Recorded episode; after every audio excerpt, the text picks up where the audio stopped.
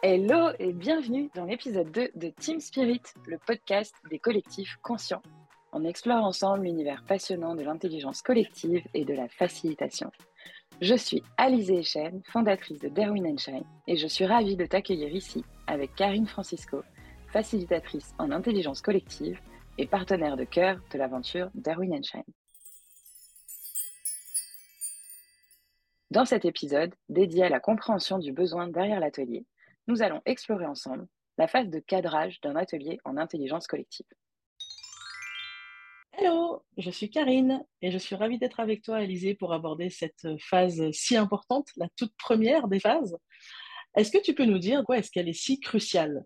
C'est la première euh, prise de contact euh, avec le client et c'est crucial dans le sens où c'est ici que se joue l'atelier.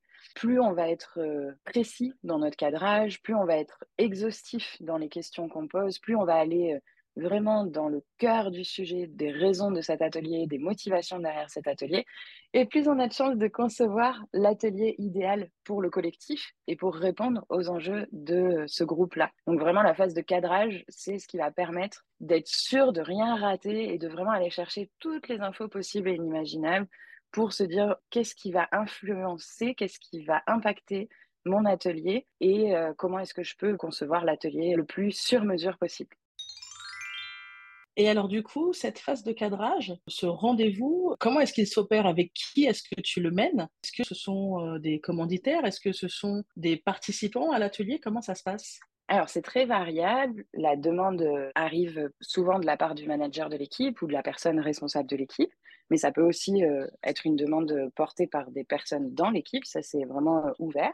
En tout cas, il y a, comme tu disais, un commanditaire qui peut être le manager ou ça peut être aussi quelqu'un d'extérieur à l'équipe. Ça pourrait être quelqu'un qui accompagne l'équipe en RH ou voilà, le demandeur. Finalement, la personne qui déclenche le besoin d'atelier. Donc, soit la personne vient avec un groupe de cadrage qu'elle aura constitué elle-même, euh, soit c'est une des premières explorations à faire, c'est de se dire est-ce que cet atelier, on doit le concevoir uniquement ensemble, toi et moi, ou est-ce qu'il y a d'autres personnes qui font impliquer dans la réflexion? Et donc là, on, parle de parties prenantes. Donc, qui sont les parties prenantes à impliquer dans l'atelier? Et est-ce que ces parties prenantes doivent être représentées dans les phases de cadrage? Et donc, ça peut vraiment être euh, très variable. Mais c'est évidemment une des questions essentielles à se poser. Est-ce qu'on a les bons interlocuteurs en face pour cadrer l'atelier? Et aussi, qui sont les personnes qu'on va inviter dans l'atelier? De manière générale, est-ce que tu as euh, une liste de questions sur lesquelles il ne faut absolument pas faire l'impasse? Alors, je pense que c'est important d'avoir euh, une trame en fait pour le cadrage de, ces ateliers. En tout cas, moi, j'ai une trame et euh, à chaque fois que je démarre un nouveau cadrage, je repars de cette trame et finalement, sans forcément remplir chaque boîte avec le client, je vais euh, dans la conversation prendre des éléments et ensuite les remettre dans chaque catégorie. Parfois, euh, on est pris dans la conversation et on a oublié de poser une question sur un élément. Au moins, avec cette trame, je sais que je n'oublie rien. Je dirais que la première chose à discuter avec le client, c'est le contexte. Quel est le contexte dans lequel s'inscrit cet atelier? Racontez-moi un petit peu la vie du groupe. Pourquoi on en vient à faire cet atelier finalement? Donc là, c'est tout le contexte. Et très rapidement après, c'est quel est l'objectif du temps collectif? Et donc l'objectif, on va travailler sur la question pourquoi, et j'aime bien couper ce mot en deux, dans le sens quel est l'objectif, dans quel but est-ce qu'on réalise cet atelier, dans quel but est-ce qu'on va mobiliser ces personnes pendant une journée. Et on peut aussi associer des intentions. Là, il peut y avoir différents niveaux euh, à aller creuser. On peut parler euh, de livrables concrets, c'est-à-dire euh, pourquoi, dans quel but bah, C'est pour produire un plan d'action détaillé à la semaine pour les trois prochains mois. Donc ça, c'est un pourquoi très pragmatique et simple et palpable. Et ensuite, dans les intentions, on peut aller chercher des intentions qui vont plus être euh, dans le cœur. Euh, qu'est-ce que j'ai envie que les personnes ressentent dans ce temps-là Comment j'ai envie que les gens sortent de ce temps-là euh, en termes d'émotion Et puis, on peut aussi avoir des choses peut-être un peu moins faciles à mesurer, qui vont peut-être être sur des apprentissages aussi. Est-ce que je, je, souhaite que les personnes ressortent avec des nouvelles connaissances? Donc là, on va vraiment aller chercher ces différents leviers en termes de livrables, en termes d'émotions, d'expérience. Et, ça, c'est, je dirais, le cœur des premiers échanges avec le client, c'est d'être très clair euh, sur la partie pourquoi, les intentions, les objectifs, et très vite après, les livrables concrets qu'on veut sortir de l'atelier. Et puis, bah, évidemment, il y a la date et le lieu. Est-ce qu'il y a déjà une date de fixer ou pas? Est-ce que c'est quelque chose qui va se faire en visio? Est-ce que ça va se faire en présentiel? Si c'est en présentiel, est-ce qu'il y a une salle de réservée? Est-ce que je peux avoir accès au plan ou bien aller visiter la salle avant pour pouvoir me projeter un petit peu? Donc là, on pose vraiment dans la phase de cadrage toutes les questions qu'on peut. Et après, il y a plein d'autres choses qui viennent en fonction de l'équipe avec laquelle on discute. Et du coup, en termes de temps, il y a peut-être une règle ou une bonne pratique? Est-ce que c'est un rendez-vous de cadrage qui est censé euh, couvrir euh, toutes ces questions, tous ces besoins Est-ce que tu fais plusieurs rendez-vous? Est-ce que, est que tu laisses peut-être du temps de, digestion, d'intégration? Comment, comment tu fonctionnes avant d'enclencher la suite? Alors en général, j'ai deux à trois rendez-vous de préparation avec mes clients avant un atelier. Pour moi, la phase de cadrage démarre au premier rendez-vous et elle se termine finalement quand l'atelier est terminé et clôturé. Euh, parce qu'il peut y avoir des évolutions au fur et à mesure de la vie de l'équipe, il peut y avoir des choses qui bougent. Euh, et du coup, c'est super important de, de rester attentif à tous ces signaux qui peuvent nous montrer que finalement, le point de départ qu'on avait figé avec le client, il a évolué et donc notre atelier aussi doit s'adapter à ça. Les phases de cadrage, finalement, c'est déjà le début de la facilitation. Qu'on soit avec un seul client en face ou avec plusieurs clients en face, dans les questions qu'on va poser et dans la manière dont on aborde cette phase de cadrage, potentiellement, on va l'aider à mûrir son besoin, à mettre au clair ses idées, à poser des choses et effectivement, c'est important de laisser du temps de digestion, d'intégration, de réflexion au client, parce qu'en fin de compte, après réflexion, depuis la semaine dernière, moi je pense qu'il faudrait ajouter ça, puis il faut en discuter. Voilà, donc c'est un espace dans lequel le commanditaire aussi met au clair ses idées. À quel moment est-ce que toi, tu commences du coup à penser ton atelier et surtout à le présenter? Alors, je pense que dans mon fonctionnement, il y a très vite des choses qui se mettent en place dans ma tête où, quand je vais entendre certaines choses dans le cadrage, je vais connecter à certaines séquences d'ateliers où je me dis, tiens, ça, ça pourrait peut-être marcher, ou ça aussi, ou ça aussi. Mais je vais rien arrêter dans le premier rendez-vous. En général, le premier rendez-vous, c'est vraiment, je pose des questions, je reformule, je prends des notes, je partage mes notes avec le client pour qu'il m'aide à, à réajuster si besoin. Mais là, je suis vraiment dans une posture où je n'ai rien à proposer en termes de contenu, j'ai juste à comprendre ce qui est nécessaire euh, pour construire le meilleur atelier possible. Et puis moi aussi, j'ai besoin d'une phase de digestion et d'intégration. Donc après ce premier rendez-vous, bah, peut-être que euh, je ne vais pas designer l'atelier tout de suite, mais je vais commencer à y réfléchir peut-être le lendemain et ça m'aura laissé le temps un petit peu de, de digérer et d'organiser les informations que j'ai reçues. Donc, une règle pour moi absolue, c'est je ne parle jamais du déroulé de mon atelier dans le premier rendez-vous de cadrage. Un autre élément euh, que je voudrais partager aussi par rapport à la notion de déroulé, parfois je ne présente pas mon déroulé non plus au deuxième euh, rendez-vous.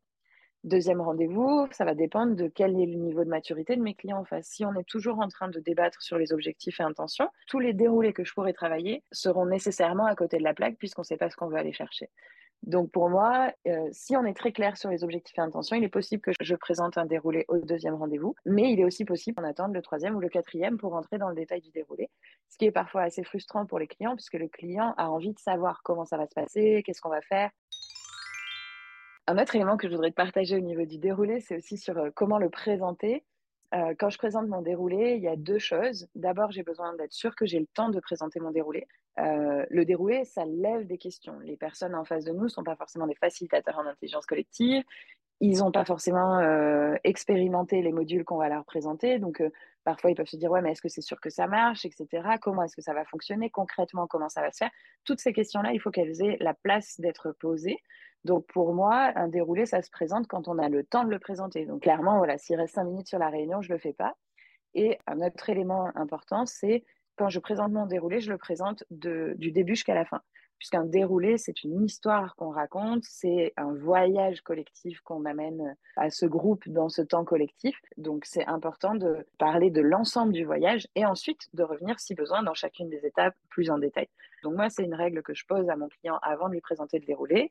Je lui explique que là, je vais vous présenter le déroulé dans son intégralité et on pourra rentrer dans le détail et euh, adresser vos retours, vos questions, évidemment, juste après malgré tout le soin que tu peux apporter à ces rendez-vous, est-ce que tu t'es déjà retrouvé confronté à une situation où entre le cadrage et l'atelier en lui-même, il a fallu euh, opérer un virage à 180 degrés, tout repenser, reconstruire, réinventer? Alors ça arrive. et euh, pour moi, c'est toute la joie et, euh, l'intérêt aussi du métier qu'on fait, hein, c'est d'être dans quelque chose de très souple, de très flexible et de très organique aussi. C'est-à-dire qu'on a un groupe en face qui est un groupe d'humains et si on commence à parler de l'atelier euh, début septembre et que l'atelier est mi-octobre, bah, peut-être qu'entre début septembre et mi-octobre, il s'est passé des choses et qui vont venir impacter ce temps collectif et les intentions et objectifs qu'on avait pu se donner début septembre peuvent ne plus être les mêmes mi-octobre. Donc ça arrive et euh, je peux te partager euh, un exemple pour illustrer. En 2020, j'accompagnais euh, une équipe qui travaillait sur un projet d'innovation. On avait eu plusieurs points de préparation, le déroulé avait été validé, on l'avait vu ensemble, tout était OK. Et j'aime bien avoir un rendez-vous l'avant-veille de l'atelier, quoi. Deux jours avant l'atelier, avoir un petit point de passage avec le client pour juste vérifier est-ce que tout est OK, est-ce qu'il y a des choses qui ont pu bouger, etc.